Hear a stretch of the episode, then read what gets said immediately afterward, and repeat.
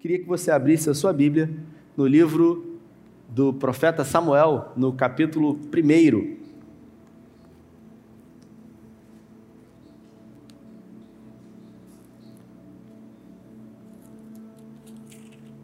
Profeta Samuel, capítulo 1, versículo 13.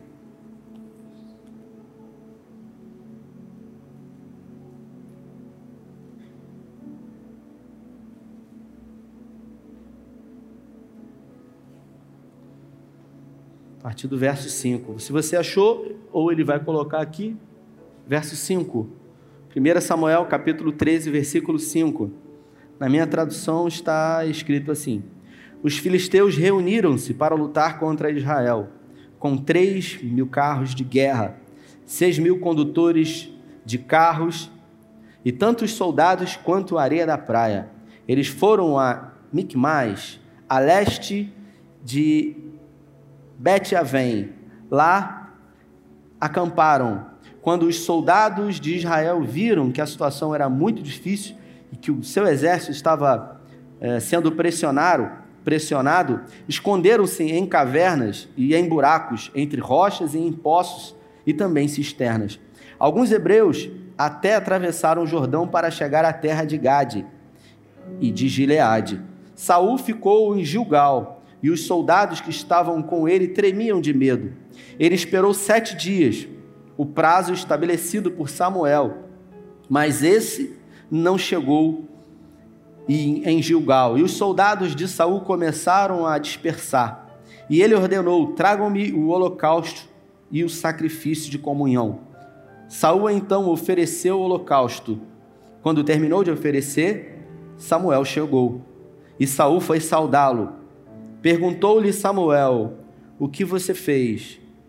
Saul respondeu: Quando vi que os soldados estavam se dispersando e que não tinha chegado no prazo estabelecido e que os filisteus estavam reunidos em Micmais, pensei: agora os filisteus atacarão em Gilgal e eu não busquei o Senhor. Por isso senti-me obrigado a oferecer o holocausto. Disse Samuel: você agiu como um tolo, desobedecendo os mandamentos do Senhor, o seu Deus, os mandamentos que ele deu. Se você tivesse obedecido, ele teria estabelecido para sempre o seu reinado sobre Israel. Versículo 14.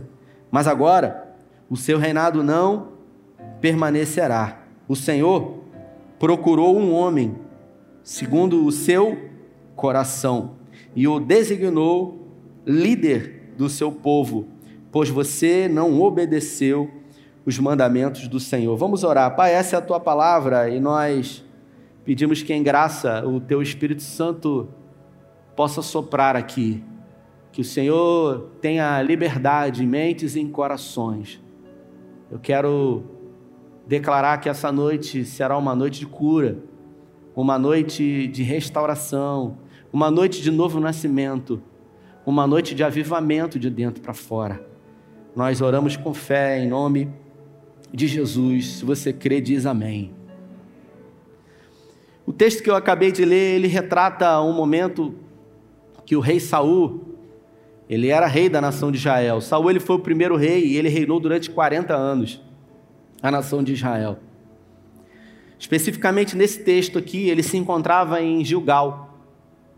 E os filisteus vinham contra o povo de Deus com um grande exército, tão numeroso quanto a, a areia do mar, com carros, com cavalos de guerra. E esse texto diz que Samuel havia combinado com Saul que ele estaria presente até sete dias para oferecer holocaustos ao, holocausto ao Senhor.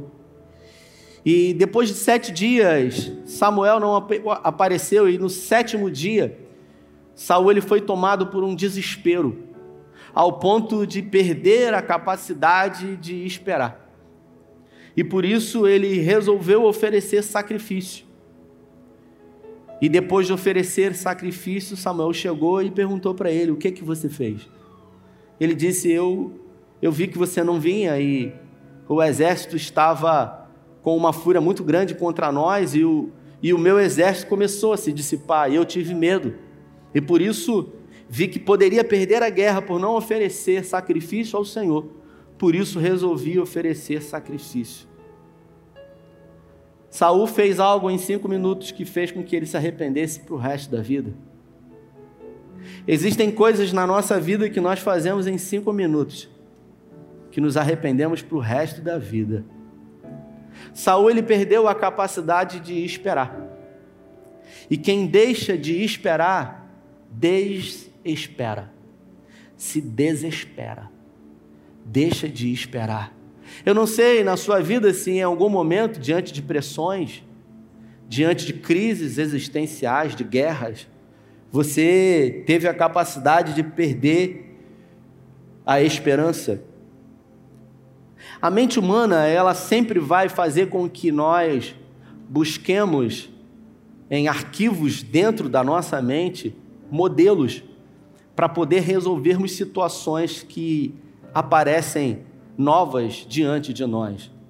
Se um problema grave chega até você, até a sua vida, a primeira coisa que a sua mente vai fazer é buscar dentro do arcabouço que você tem, da sua construção idiosincrática, da sua subjetividade, ela vai buscar informações e modelos parecidos para dar solução a essa questão nova.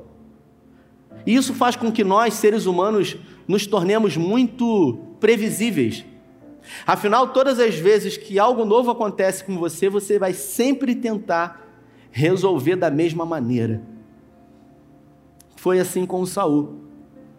Saul ele revelou diante da pressão quem ele era.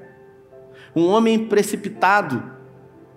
Apesar de ser um rei da nação de Israel, ser um homem alto, o homem mais baixo de Israel, ele batia no ombro de Saul.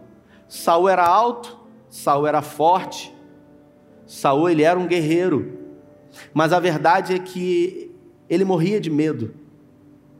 Porque é exatamente nas pressões da vida que nós revelamos quem nós somos.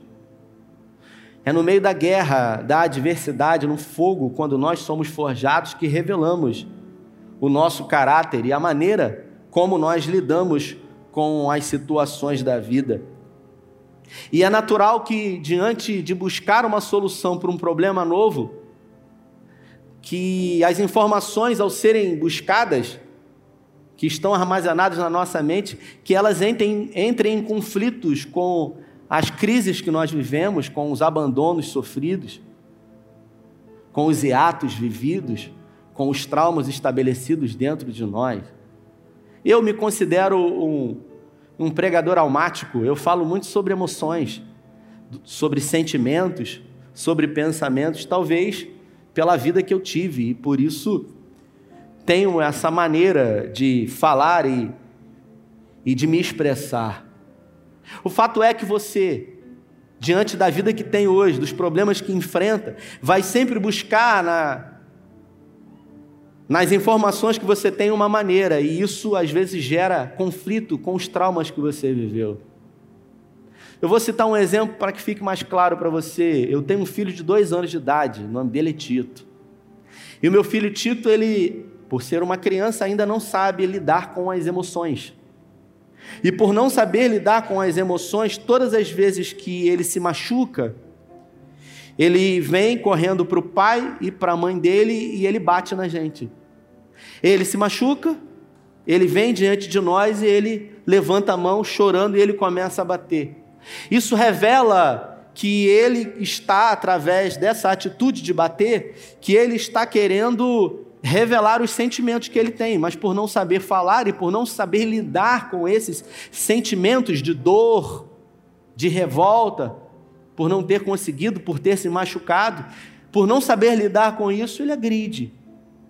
Ele é uma criança, precisa ser ensinado. Os pais vão ensiná-lo. Mas você, que já tem 20, 30, 40 anos e que diante de uma dor, diante de um estímulo aversivo, você não consegue lidar de uma forma nova e você fica preso às maneiras que você sempre lidou com as dores que você viveu e por isso você fraqueja. A Bíblia fala sobre um homem chamado Jó, que era justo, reto, e temente ao Senhor. E o texto diz que um dia os filhos do Senhor estavam na fila para receber a bênção e Satanás se colocou lá. Deus se dirigiu a ele e disse: Tem visto o meu servo Jó, como ele é reto, como ele é temente? E Satanás disse também, depois de tudo que o Senhor dá para ele. Faltou ele dizer: Até eu. Deus então disse: Então você está dizendo que ele me segue e é quem é porque eu faço o que faço na vida dele. Se você ler a história de Jó, você vai ver que Jó oferecia sacrifícios aos seus filhos. Porque os filhos de Jó, eles promoviam festas. E Jó dizia no seu coração: Porventura os meus filhos, pecando nessas festas, que o Senhor receba essa oferta de sacrifício em perdão do pecado deles. E no livro de Jó, num versículo específico, diz que o mal que ele mais temia lhe sobreveio. Aquilo que Jó mais temia na sua vida veio sobre ele. Ao invés de Jó corrigir os filhos, repreendê-los, Jó oferecia sacrifícios a Deus pelos possíveis pecados que os filhos dele pudessem ter cometido. Você começa a entender como a gente reage diante de estímulos aversivos, diante de situações que que nós encontramos. Existem rótulos que são presos a nós e existem rótulos que nós prendemos a nós. Me lembro de um dia uma jovem ter me procurado e vítima de um problema no seu casamento, viveu um trauma de um adultério já há algum tempo. Começou a visitar a nossa igreja e decidiu caminhar conosco. Um dia depois de um culto veio aqui e pediu para caminhar com a gente. Eu passei o meu telefone para poder depois encaminhar o telefone da Soninha e do Edno e depois de alguns dias ela me mandou uma mensagem aqui, no final do culto, me contou a história dela, dizendo que ela havia sido vítima de traições no seu casamento, de abusos emocionais. E quando ela me mandou uma mensagem, ela disse assim: Olá, pastor, graça e paz, tudo bem? Eu falei: Olá. Vi a foto de uma moça. Olá, minha irmã, graça e paz, querida. E ela disse: Eu sou aquela moça que foi traída pelo marido. Essa frase revela muito. Essa frase revela a identidade dela, pelo menos na concepção dela. Essa frase revela o rótulo que ela resolveu colar nela. Eu sou aquela mulher que foi traída. E o curioso é que isso já havia acontecido há muito tempo. E existem pessoas que viveram traumas há muitos anos e ainda assim insistem em colar em si esses rótulos que foram colocados. Saul ele tinha sérios problemas emocionais. Talvez você diga que ele não tinha problemas porque ele era um rei, porque ele era forte, porque ele tinha a validade do próprio Deus mas ele tinha sérios problemas emocionais. Ele tinha dificuldade de lidar com a popularidade dos outros. Porque escute isso, Freud disse isso, mas isso é uma grande verdade. Todo excesso, baixa um pouquinho o retorno para mim, por favor. Todo excesso esconde uma falta. Todo excesso revela uma grande ausência na alma. Às vezes a gente não se dá conta disso. Mas é comum, às vezes, eu me encontrar e observar pessoas que têm uma posição de muita santidade. Pessoas que se colocam com roupas, com a forma de falar, de andar, de se portar, de repreender os outros, tanto publicamente quanto em mídias sociais. E isso se encaixa perfeitamente num desequilíbrio, porque se tem um excesso em algum lugar, se você observar bem algumas outras áreas da vida, você vai ver que tem grandes faltas. E quando a gente não lida com isso, a gente vai tentando remediar e consertar da melhor maneira possível as nossas relações, e por isso a gente acaba ferindo ao invés de amar. Existem pessoas que tudo que querem é fazer o certo, mas elas não conseguem. Elas querem se aproximar dos filhos, mas tudo que elas fazem produz distanciamento. Elas querem ter um casamento saudável, mas dentro da relação isso acaba sendo impossível. Saul, ele tinha baixa autoestima, ele tinha complexo de inferioridade, e isso foi revelado para ele. A verdade é que Saul, se você observar bem, ele não confiava totalmente no Senhor. Saul, ele era um homem que ele temia demais perder o trono e não propriamente temia o Senhor. E um dia, depois desse texto que eu acabei de ler aqui, ele se desesperou, fez o que não era para fazer e Deus resolveu levantar um homem segundo o seu coração. E por isso Deus resolveu levantar Davi, um jovem de 17 anos de idade, alguns dizem, alguns 14. O importante é que ele era praticamente um adolescente nascido em Belém. O filho mais novo de Jessé, um homem de posses, ruivo, que sofria discriminação em relação aos irmãos, sofria o desprezo do pai, a ausência da mãe e também o ódio dos irmãos. Um currículo totalmente invejável, um improvável, como eu disse no, no início do culto. A despeito disso, com essas atribuições, como Davi ele se portava diante disso? Davi ele não estava preocupado com, o que as pessoas pensavam dele. Davi não estava preocupado com o que o pai fazia com ele. Davi estava preocupado em agradar ao Senhor. E a prova disso é que quando o profeta Samuel vai em Belém, inclusive com medo de Saul, porque havia sentenciado que o trono dele seria destituído, Deus diz para ele: fala que você vai oferecer sacrifício. E ele foi, chegou à casa de Jessé e falou: se santifique, porque hoje eu quero sentar e comer com vocês. E ele se sentou. E ali, o primeiro filho que apareceu foi Eliabe, forte, porque Saul ele olhou para porque Samuel olhou para para Saul e falou assim: "O próximo rei tem que ser como ele, é um modelo. Ele tem que ser alto, ele tem que ser forte, ele tem que ser valente, quando Eliabe entrou, ele achou que era ele, e Deus falou: Não, não, Samuel, não se atente para a aparência, porque eu não vejo como o homem vê, eu vejo o coração. Por isso a gente se engana tanto com as pessoas, ao olharem as pessoas. É muito fácil a gente ser iludido e surpreendido. Às vezes a gente escuta orações e se a pessoa tem uma oração longa, usa palavras robuscadas e, e fala com uma entonação, às vezes a gente fala que essa pessoa é santa.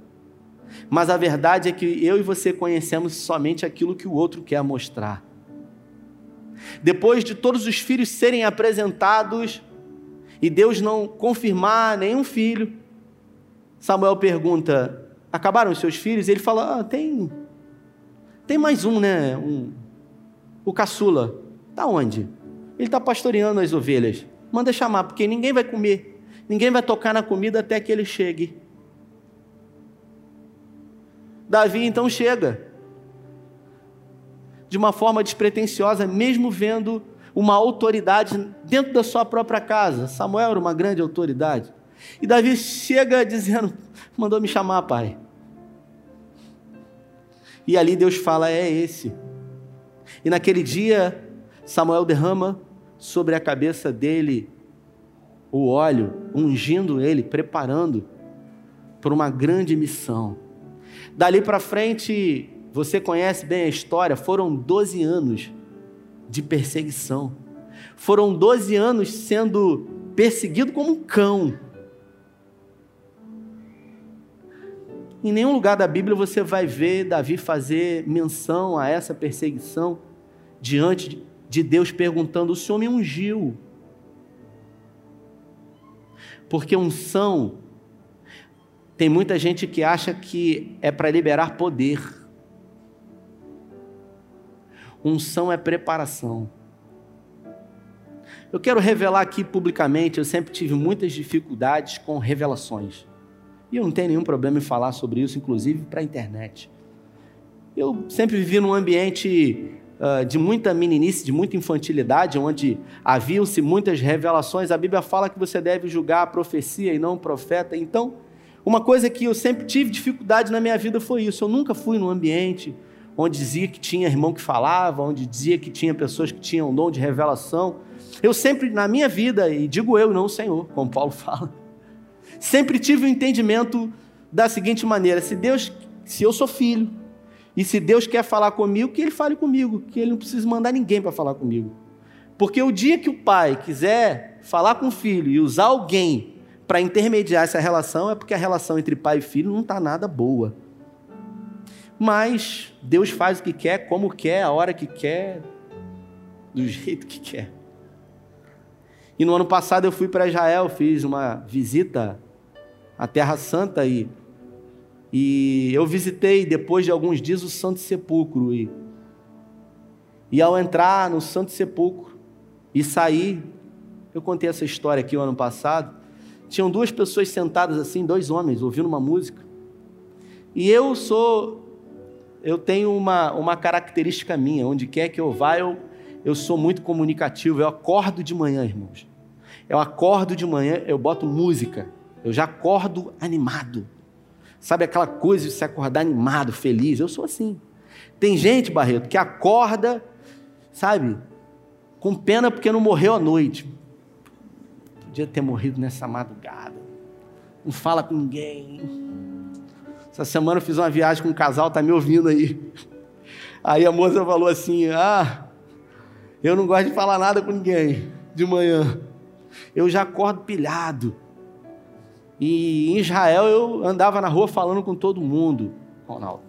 Eu falava com as pessoas em português, eu não falo inglês, eu não falo, eu não falo árabe, não falo inglês, não falo a língua nenhuma. Falo mal português. Eu falava com todo mundo. Tudo bem? Pai do Senhor, querido. Deus te abençoe. Falava com as crianças, e aí, como é que vocês estão? E as crianças vinham com aquela, com aquela língua em hebraico.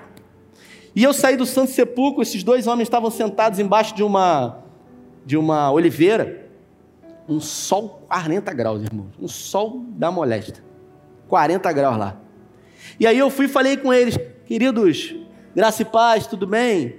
Um daqueles homens ele levantou e ele veio na minha direção. E ele começou a falar inglês comigo. E eu não entendi nada. O guia veio e começou a traduzir. E o guia foi e falou assim, ele falou assim: Deus está derramando uma unção sobre o seu ministério, filho. E ele começou a falar coisas ali da minha vida. Para quem tem dificuldade com revelação, você vai no Oriente Médio. E pega uma pessoa do centro da África para falar com você ali, e ele falou assim: Deus está derramando uma unção nova sobre o seu ministério. E quando a gente vê sobre unção na Bíblia, a gente vê que é preparação. Ou seja, vem chumbo grosso aí. Mas o meu poder se aperfeiçoa na sua fraqueza. Saul, ele se perdeu. Ele não perdeu para Davi, ele perdeu para ele. Ele perdeu para as crises que ele tinha para a maneira como ele tinha de lidar com as questões da vida dele. Os rótulos que haviam sido colocados nele evidenciaram o desespero. E a prova disso é que ele tentou matar Davi, logo no primeiro instante que conheceu. A Bíblia fala que o pai de Davi, Davi passou a ser pajem de armas de Saul, e o pai de Davi mandou ele para o acampamento para levar mantimento para os irmãos. Os irmãos estavam acampados e o gigante se apresentava todo início de dia e fim de tarde e gritava no meio do arraial do povo de Deus: Tem homem aí para poder me enfrentar? E não tinha nenhum homem, inclusive Saul, que era rei, que era alto, que era forte. Todo mundo estava se pelando de medo. Até que Davi, quando chegou lá, Davi ouviu isso. E a primeira coisa que Davi percebeu foi a afronta que aquele gigante estava produzindo diante de Deus. Davi não estava buscando popularidade, Davi não estava buscando fama, O que Davi entendeu é que ninguém pode afrontar o Senhor. Não que Deus precise de advogado, mas ali ele se posicionou e ele falou: Quem é esse incircunciso? Para afrontar o exército do Deus vivo.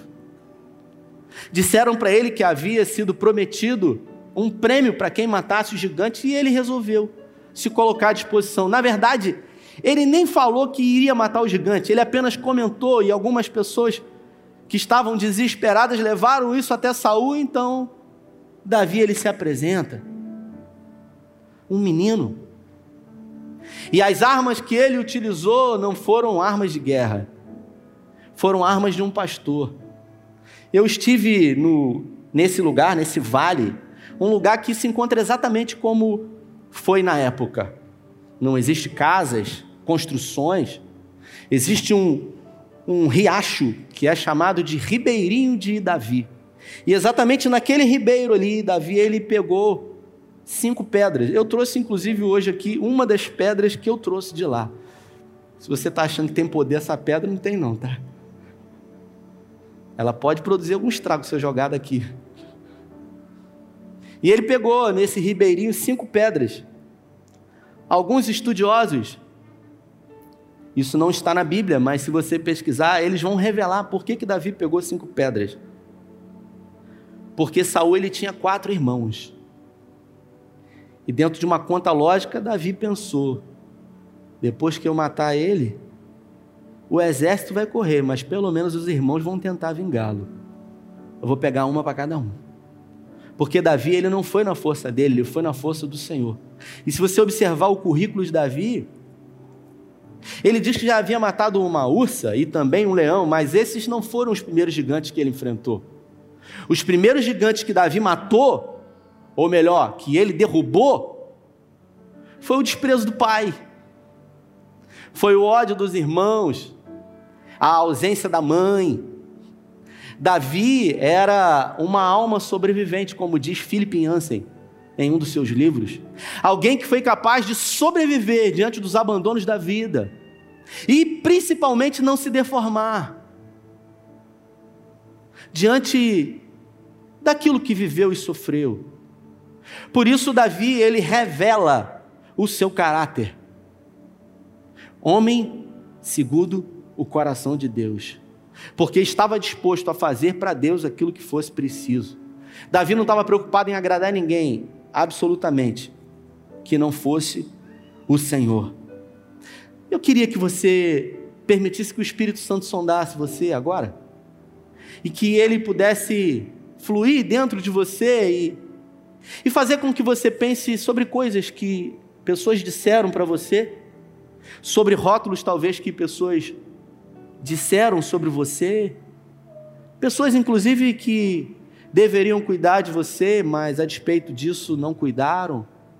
Pessoas que deveriam incentivar você, mas desanimaram. Talvez frases como você não vai prestar para nada na sua vida. Nada do que você faz vai dar certo. Talvez tenham chamado você de burro, de prostituta. E esses rótulos, eles não são colados de forma visíveis aos olhos nus. Eles são colados na nossa alma. E significam muito para a gente. Eu gosto muito de culinária. Eu não sou nenhum masterchef. Às vezes eu me arrisco na cozinha, mas eu essa semana estava assistindo um episódio e uma jovem, bem jovem, acho que ela tem 23 anos, e perguntaram para ela: porque quem, para quem você quer, se você ganhar o Masterchef, para quem você quer oferecer esse troféu? E ela disse para o meu pai. A Ana Paula perguntou: ele incentivou você? Ela disse: não. Os meus amigos e a minha família me incentivam, mas o meu pai ele diz para mim: você não sabe nem cozinhar, o que, que você vai fazer lá?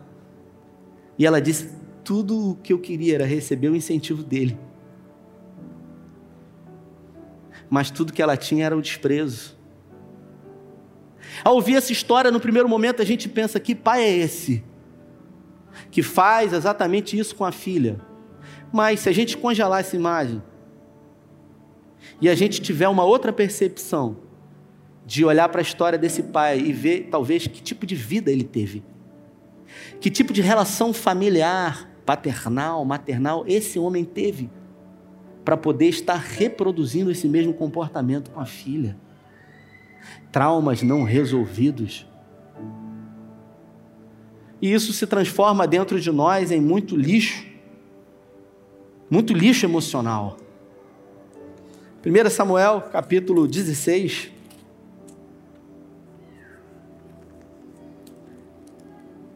Versículo 18. Um dos, um dos oficiais respondeu: Conheço um filho de Jessé, de Belém, que sabe tocar harpa, é guerreiro valente, sabe falar bem, tem boa aparência, e o Senhor é com ele. Escute isso. É na crise que você vai revelar o seu caráter. É no fogo que você vai revelar as suas debilidades e a sua forma de lidar com as suas questões da vida. Davi venceu o gigante e foi perseguido durante 12 anos, como um cão. Saul estava tão cego, Saul estava tomado de um sentimento de inveja por Davi, que ele chegou ao ponto de quase matar o próprio filho. Quando num momento se apresentou e questionou a ira do pai por Davi, afinal Davi não havia feito nada. Ele lançou uma lança em direção a Jonathan, que não, se não sai da frente havia morrido. E Saul ele, ele, ele revela um comportamento dúbio aqui, sabe? Porque por duas vezes Deus coloca Saul na mão de Davi uma das vezes Saul, Davi corta uma orla do manto dizendo para ele: O que, que eu fiz para você? Olha aqui, o Senhor me entregou você na, na, minha mão e eu poderia ter matado você. Saul dá uma de desentendido de louco: Ah, meu filho, Davi, o que que eu fiz? Onde que eu estava com a cabeça? Davi, o que que eu fiz que o Senhor quer me matar? Meu filho Davi, me perdoa.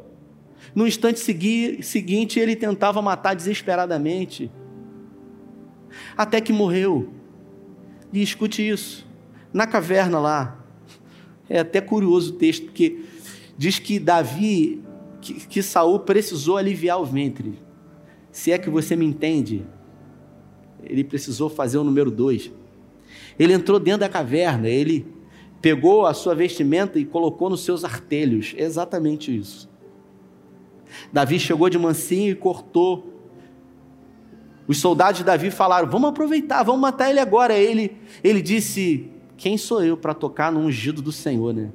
Essa frase é, é utilizada por tanta gente aí, com um contexto totalmente diferente. E ali Davi sabia quem era Deus ao ponto de não querer ajudar a Deus para que os propósitos de Deus se cumprissem na sua vida. Sabe quando você não quer ajudar Deus porque você conhece o Senhor e você sabe que Ele, quando promete, Ele é fiel para cumprir. Deus falou: Você é o novo rei através de Samuel. Se Deus falou, Ele é fiel para cumprir. Eu tenho que permanecer no caminho. Só que às vezes a gente recebe uma palavra e a gente quer ajudar Deus, a gente dá um jeitinho, a gente às vezes até puxa o tapete de um e quando a gente vê, a gente se deforma. Davi, ele tudo o que não queria era desagradar ao Senhor, e quando uma malequita chega diante dele para dizer que Saul havia morrido, estava agonizando e, e esse amalequita vazou a espada nele. Davi ele ficou tão irado que ele matou esse amalequita, dizendo para ele: Como é que você chega diante de mim rindo? Não, porque agora o senhor vai ser rei. Ele falou: Mas quem disse que eu quero ser rei? Porque tudo que ele queria era agradar o Senhor. E isso nos lembra um salmo muito conhecido, que diz: Agrada-te do Senhor e Ele satisfará os desejos do teu coração. É quando agradamos o Senhor que temos o nosso coração atendido, aquilo que para nós é uma necessidade.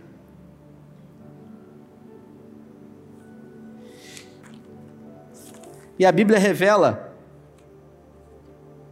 que depois da morte, de Saul. Davi ele reinou durante sete anos em Hebron. Hebron é uma das cidades mais importantes de Israel. Em Hebron existe uma capela onde está enterrados os patriarcas e as suas esposas. E a Bíblia fala que ao reinar durante sete anos, e Esbocete reinou durante dois anos. Davi ele era um homem de palavra. Davi ele se preocupava em honrar aquilo que ele declarava. Aquilo que ele falava, falava mais, valia mais do que ele escrevia. Por isso, houve uma ruptura entre as principais relações que ele teve com seu próprio primo, general do seu exército, quando quis matar o general de Esbocete, que era filho de Saul. Depois de sete anos, Davi unificou as doze tribos de Israel e a Bíblia fala que Deus deu a Davi longos anos de paz. Repita comigo: longos anos de paz. Agora fala assim: é aí que entra o problema. Fala. Porque quando a gente está na luta, na guerra, a gente está perto do Senhor, a gente está orando, né, Sidney? Sidney é um homem de oração. A gente está orando, a gente está clamando, mas às vezes, quando a paz vem, né, Rose? A gente dá um, meio que uma esfriada. E a Bíblia fala que Davi não tinha mais guerra para guerrear, estava tranquilo. E aí ele botou o exército para guerrear, numas guerras mais distantes, ficou na varanda do palácio, na cidade de Davi. E ao olhar Batseba se banhando lá, tem gente que faz falso julgamento da irmã, né? O que, que essa mulher estava fazendo lá pelada, tomando banho? Eu estive em Israel lá e o contexto é totalmente diferente. Os homens estavam fora da cidade, não havia homens na cidade, só nos muros. Era inverno, um frio terrível, lá chega a bater zero grau. As mulheres costumavam colocar água do lado de fora para esquentar com o sol para tomar banho. Não sabia que Davi estava ali olhando, mandou chamar. Foi conivente, mas. E aí ele tentou esconder o pecado, Deus sentenciou, e aí Deus falou para ele: Meu filho, até aqui estava tudo bom, tranquilo, mas por causa do seu pecado, das suas escolhas, a espada não vai ser afastada da sua família. Aí Tamar foi violentada por Aminon, Davi não fez nada. Absalão, que era meio irmão, foi lá, matou, se vingou, tentou dar o golpe no próprio pai e Davi só sofrendo. Você sabe a história, sem saber lidar com aquilo, porque não tinha nenhuma referência que ele pudesse buscar na sua cabeça, como eu disse no início da mensagem, para como resolver esse problema. Vou buscar aqui como que eu resolvia problemas familiares, eu e meu pai, eu e meus irmãos, não resolvia. E aí ele deixava de lado. Foi traído por um dos amigos mais chegados, chamado Aitofel. A Bíblia fala que os, Aitofel era conselheiro pessoal de Davi. Os conselhos de Aitofel para Davi eram como conselhos do próprio Deus. Esse cara traiu ele porque era avô de Batseba. E aí a gente vai vendo os pecados, as consequências e a deformação gradual de Davi, até que Davi um dia estava tranquilo, depois de vencer todas. Davi venceu todas. Ele chama o general do seu exército, Saul, é, é, jo, é, Joabe, e ele fala assim: Joabe, vem cá.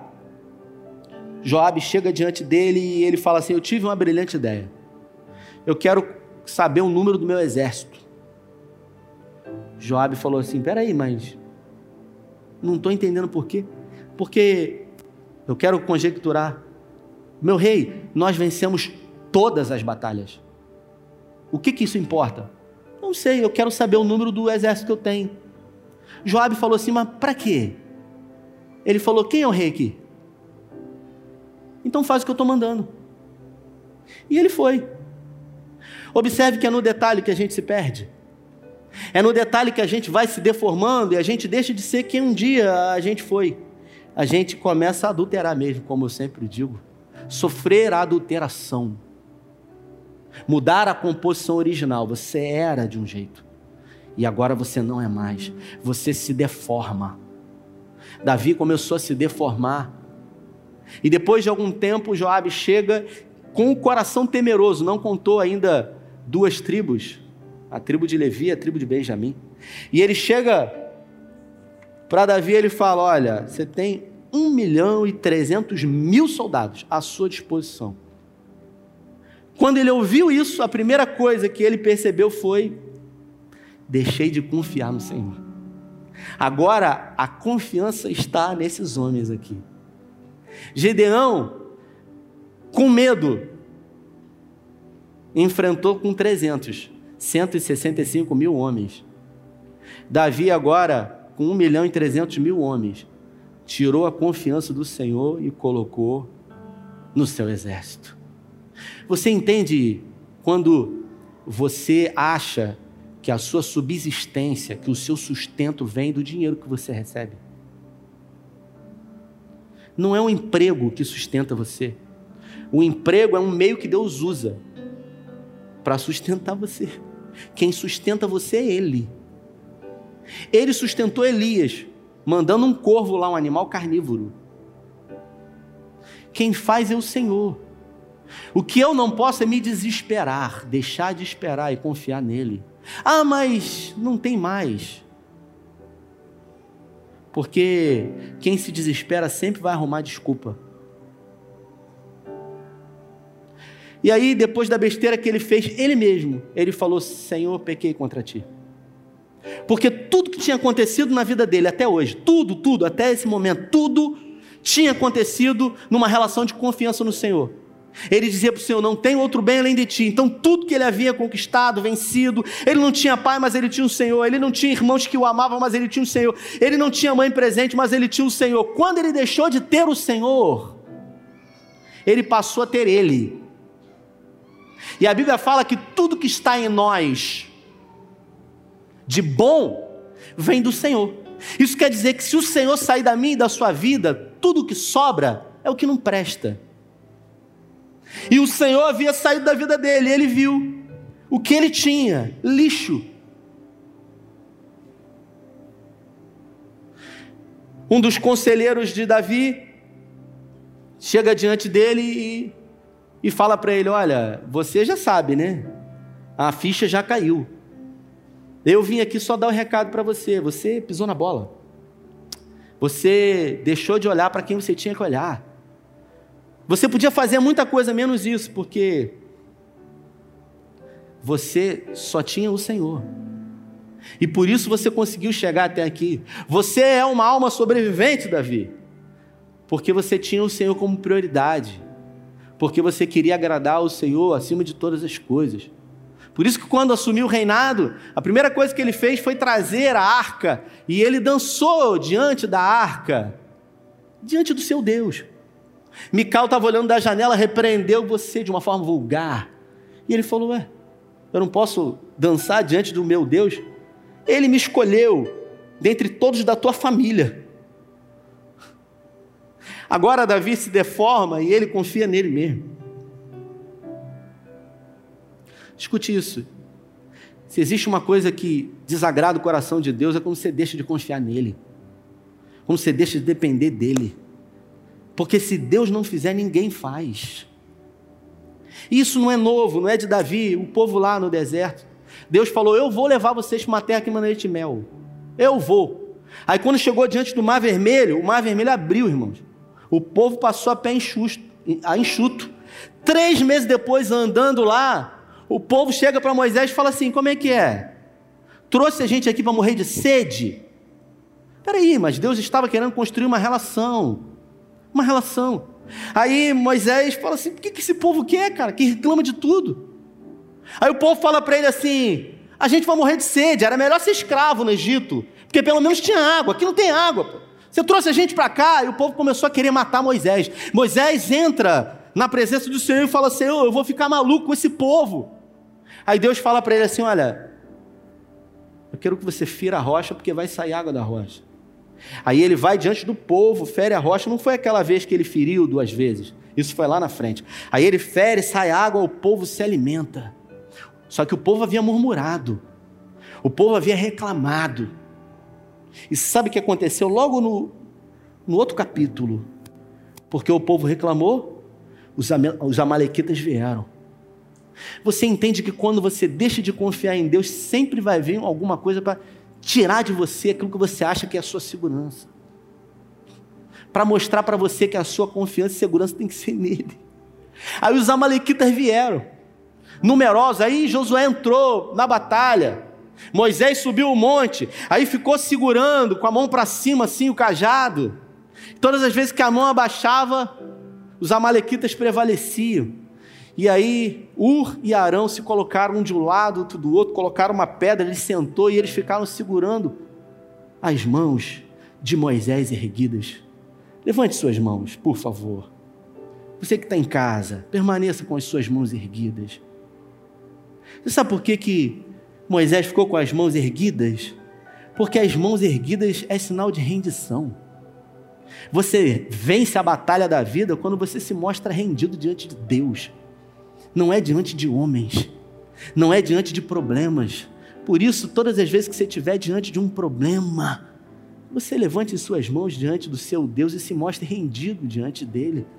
E diga: O Senhor é aquele que faz. Pode abaixar.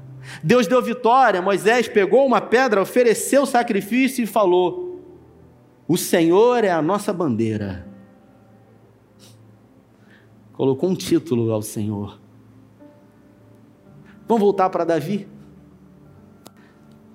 Davi jogou fora aquilo que ele tinha de mais precioso. Não tem outro bem além de ti. O profeta então chega para ele e fala para ele o seguinte: Davi, Deus mandou você escolher entre três coisas.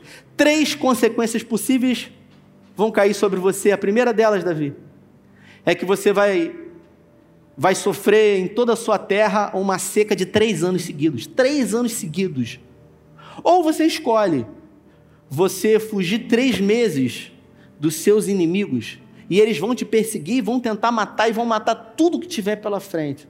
Ou então, Davi, você vai ter que cair nas mãos do Senhor durante três dias.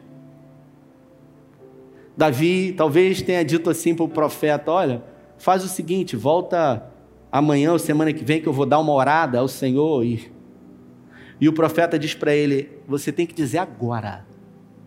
Agora. Davi então pensa: se ele cai nas mãos dos inimigos, se ele cai na mão de uma seca terrível declarada pelo Senhor, ou se ele cai na, nas mãos do Senhor. E ele então diz: Eu quero, eu prefiro cair nas mãos do Senhor, porque as suas misericórdias não têm fim. Grandes são as misericórdias do Senhor. E naquele mesmo dia, no fim da tarde, o anjo do Senhor desceu e começou a produzir morte em toda a Israel. Mais de 60 mil homens morreram num só dia. Até que o anjo do Senhor ele passa por um lugar, uma faixa de terra chamada Eira de Araúna, entrando especificamente em Jerusalém, para produzir morte em Jerusalém. E Davi, desesperado, começa a rasgar as suas vestes e dizer para o Senhor: Senhor, fui eu que pequei. Olha o que é arrependimento de verdade.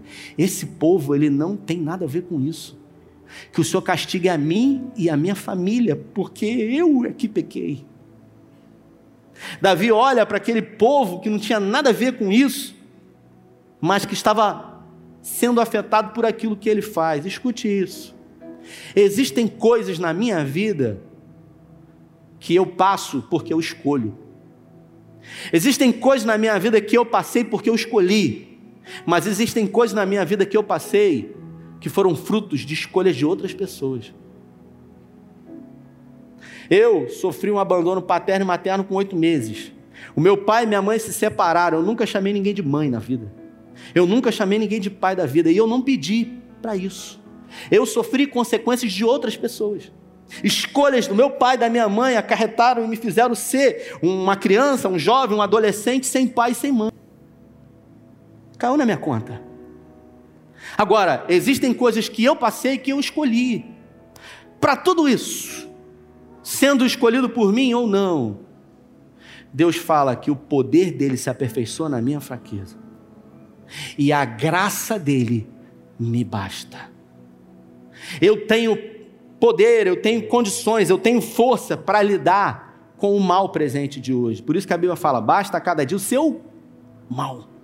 Agora, se eu pego o mal de ontem com o mal de amanhã que não aconteceu, junto com o mal de hoje, eu vivo três maus. Num dia só eu vou eu vou fracassar. Eu não vou subsistir.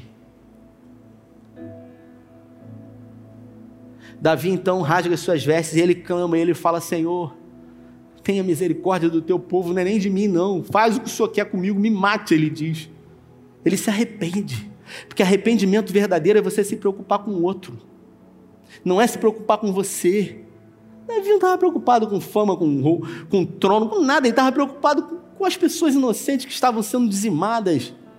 E o texto diz que o anjo da morte estava passando pela eira de Araúna até que o Senhor ele bradou: basta, porque as misericórdias do Senhor não têm fim, elas renovam-se a cada manhã.